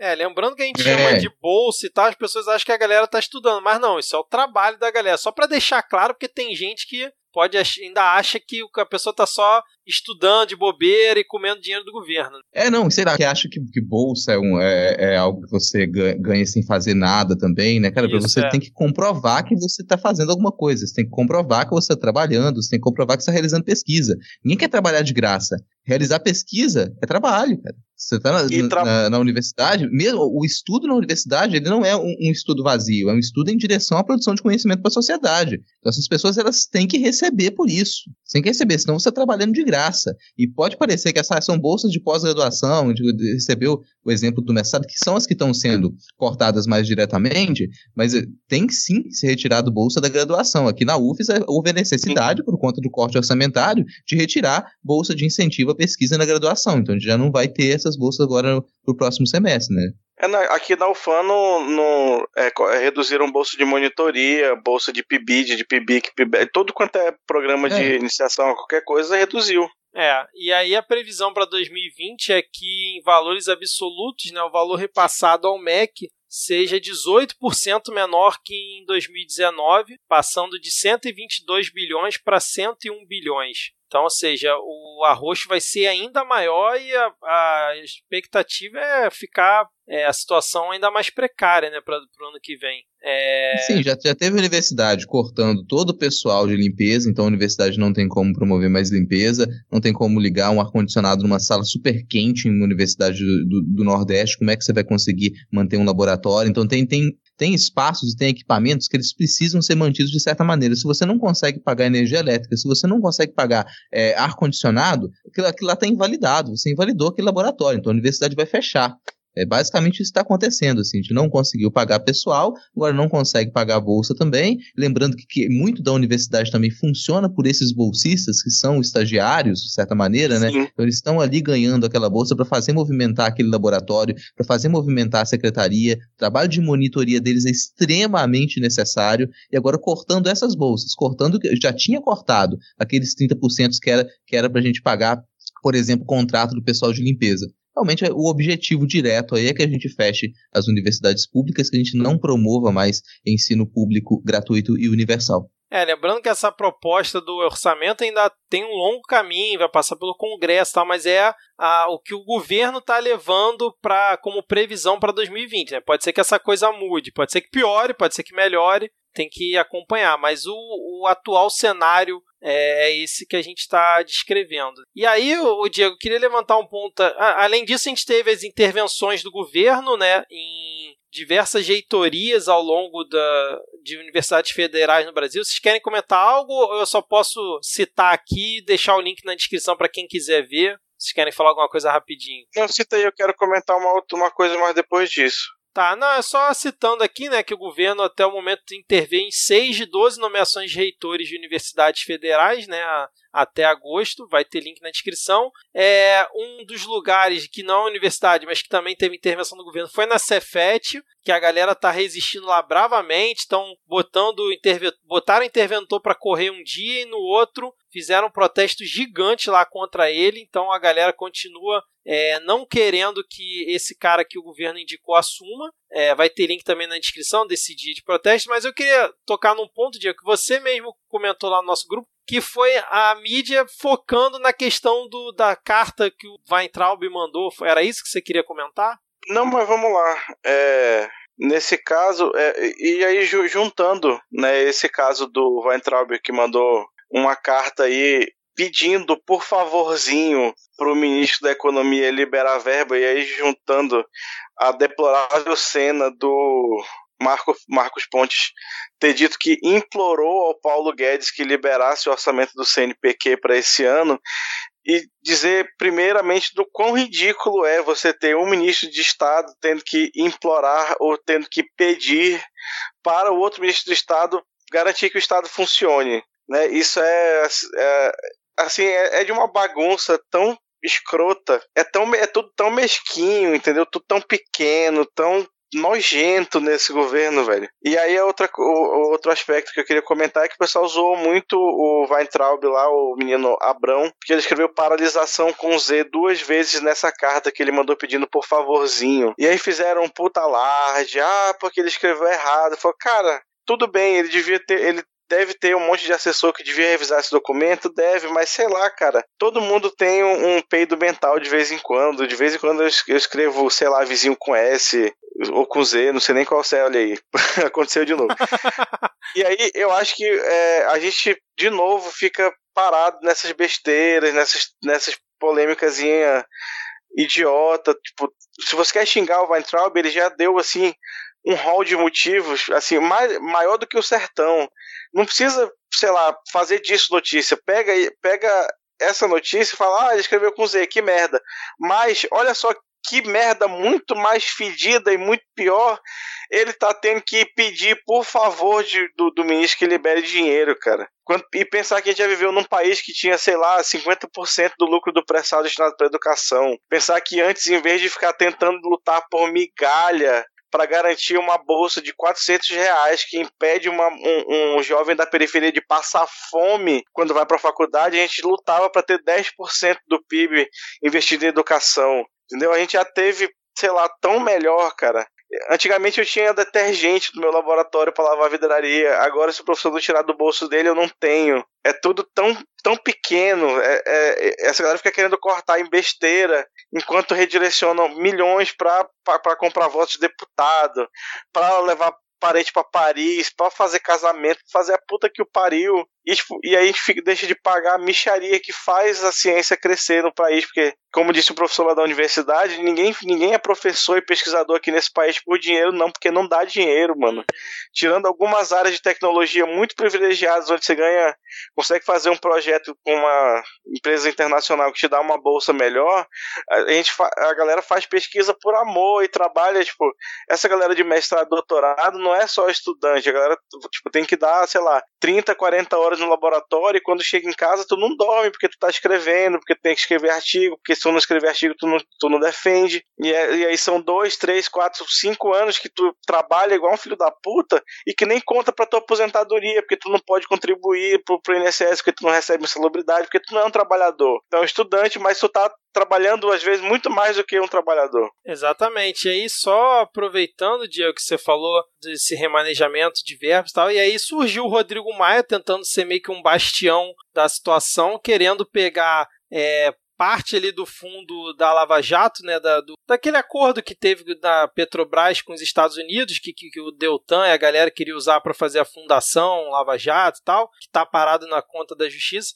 parte usar para queimar, para combater né, a questão da queimada da Amazônia e parte para justamente é, ajudar a pagar essas bolsas e ajudar a dar um gás ali no, no MEC é, ele acaba surgindo como uma, uma voz assim coerente no meio desse, desse mar de incoerente. Você quer falar alguma Pô. coisa aí, Rodrigo? Ah, não, então algumas coisas só para complementar. E, e, os objetivos do, do Weintraub e, e dessa tomada do MEC, eles ficam nítidos, né?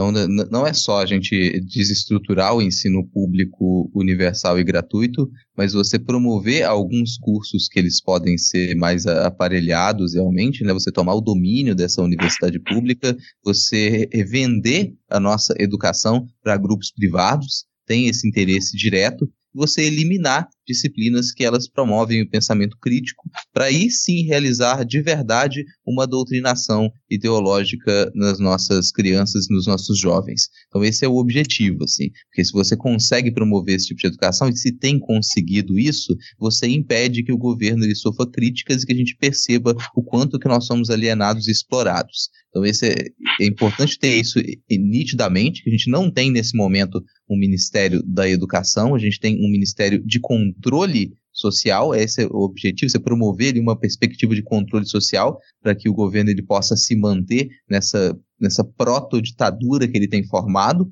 E fora esse comentário, tem um que, que eu acho extremamente relevante, se vocês querem imaginar o que, que é o que, que significa esse tipo de aparelhamento que ele tem sido promovido nos Cefetes e nas universidades federais. É, na Universidade Federal da Fronteira Sul, o, o, Bolsonaro ele designou como reitor o terceiro da lista tríplice, então não foi uma, uma escolha do primeiro colocado. E esse terceiro candidato da lista tríplice, eu só vou rapidamente aqui ler alguns pontos da ementa de uma disciplina promovida por esse sujeito, que é a disciplina intitulada Espiritualidade em Liderança. Ementa: Coaching Espiritualidade e Gestão. Fundamentos de liderança numa perspectiva da espiritualidade. Estudos de casos de personagens históricos e relações de influência. Bibliografia básica. Métodos de administração de Jesus. Liderança corajosa.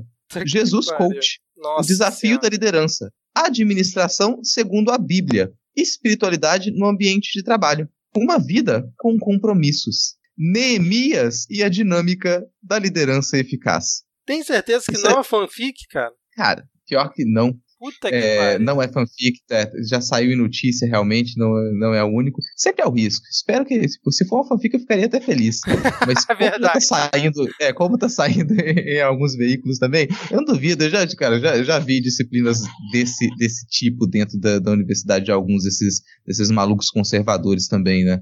Então, quando você fala de aparelhamento, é colocar esse, esse tipo de gente como reitor. Se a gente tivesse simplesmente passado uma. uma vamos torcer para que isso seja fake, cara. Vamos torcer para que isso seja uma fanfic. Me deixem feliz ouvinte se você vier me contar. Olha só, isso era uma fanfic. Que, que pelo momento, menos a gente pode né, transformar cara? isso em algum tipo de audiodrama, participar do Voz de Delírio ou alguma coisa assim. Que momento que a gente fica torcendo pela fake news, né, cara? É, cara. É. Se querem falar mais alguma coisa, a gente, eu acho melhor. A gente tinha é, coisa para falar sobre os números aí do governo, os números entre aspas positivos, a questão do indulto aos policiais que o Bolsonaro quer dar. Talvez a gente volta nesse, nesses pontos na próxima semana, senão o episódio mais uma vez vai ficar gigante. É, é não, até porque vamos esperar se consolidarem, né? Esse do indulto a gente espera para falar se rolar mesmo, porque senão a gente vai estar tá repercutindo não notícias de novo. É, exatamente, verdade. Ah, a questão do crescimento do PIB também, né? Que é aquela coisa bem variável, que teve alguns números que é, foram bons, outros não e tal, enfim. Se querem falar alguma coisa rápido, a gente pode ir para dicas. Não, vamos pular isso, já tá muito longo. É. Beleza, então. É, dicas culturais, hoje eu não tenho nenhuma, infelizmente. É, vou passar a bola para vocês aqui. Então, eu já tinha comentado aqui, acho que em algum episódio anterior, sobre o coletivo Cumbuca. Cumbuca Amazonas que tem aqui, que é um coletivo de uma galera artista e tal. E eu comentei que eles iam lançar uma websérie, né, que conta a vida de artistas aqui de Manaus. E aí lançou. E aí tem o link aí na descrição da, da websérie Contos de Vida em Norte. Já tem os dois primeiros episódios. E aí essa websérie é uma parceria desse coletivo com organizações que são ah, com organizações assim claramente comunistas como a Unicef, né? E aí e as iniciativas Safernet e Saferlab que são iniciativas de combate, é, iniciativas do Google de combate a, a preconceito e discurso de ódio na internet. Uhum. Né, já tem os dois primeiros episódios aí no, no Intúbio e tem também no IGTV da, da, da, do Instagram lá da, do Cumbuca. E aí confiram lá que tá massa pra caralho. Pô, legal, cara. E você, Rodrigo? Cara, eu tenho. Normalmente aqui eu venho indicar podcasts, né? Eu tento experimentar, ouvir pelo menos um, um podcast novo por semana aí, às vezes dá pra ouvir mais. E o que eu não conhecia, que eu, que eu ouvi essa semana, e que re realmente recomendo, é o Memórias Podcast, tá linkado na, na descrição do episódio. O Memórias Podcast é um programa que fala de, de biografias e eventos históricos. Então, cada episódio curtinho ali, não é muito longo, menos de meia hora, fala um pouco pra gente sobre algum evento ou uma figura histórica de importância. É bastante informativo, bem didático. Já o, o primeiro episódio lá, quem quiser começar lá desde o começo, né, ele não tem tantos assim ainda, é sobre o Chico Mendes. Então, uma, uma figura que nesse momento vai, talvez valha a pena a gente conhecer, uma, uma geração inteira, ou mais de uma geração, não conhece, não sabe quem realmente foi Chico Mendes. E aí fica essa, essa dica, comecem lá pelo primeiro episódio sobre o Chico. Maravilha. É, vou ver se depois eu boto no calendário da Podosfera que eu criei lá essa semana no Twitter do Midcast. mais uma indicação aí. É, Rodrigo que poderia preencher tranquilamente todo o calendário, né, Diego, do ano, né? Só com podcast. Com certeza. Eu queria fazer um comentário rápido antes de encerrar. É, para você ouvinte que, assim como eu, não tem costume de ler a descrição dos episódios de podcast que você ouve, eu queria relembrar aqui, reforçar o aviso que a descrição do Midcast Política é o maior repositório de links de, de notícias da, da conjuntura do país que existe no universo e, por que não, no Brasil. Lembra de acessar. Na Bahia. Quiçá na Bahia. Lembra de acessar aí a descrição, porque tem notícias que não dá tempo de comentar, mas que a gente linka lá assim mesmo para você se manter 5 mil por cento bem informado. É, e para você ter uma noção de como que a gente destrói o nosso próprio psicológico semanalmente, lendo tanta informação destrutiva. Sendo bombardeado lá no grupo do WhatsApp, né, cara? Se as pessoas soubessem os bastidores, ficariam enojadas, né, cara? Literalmente. Bom, vamos fechar por aqui, mais um episódio gigante aqui. Mais uma vez, brigadão aí, senhores, foi muito bom esse papo e vamos agora dar tchau para os ouvintes e até a próxima. Valeu, tchau, tchau. Valeu. Tchau, tchau. Falou.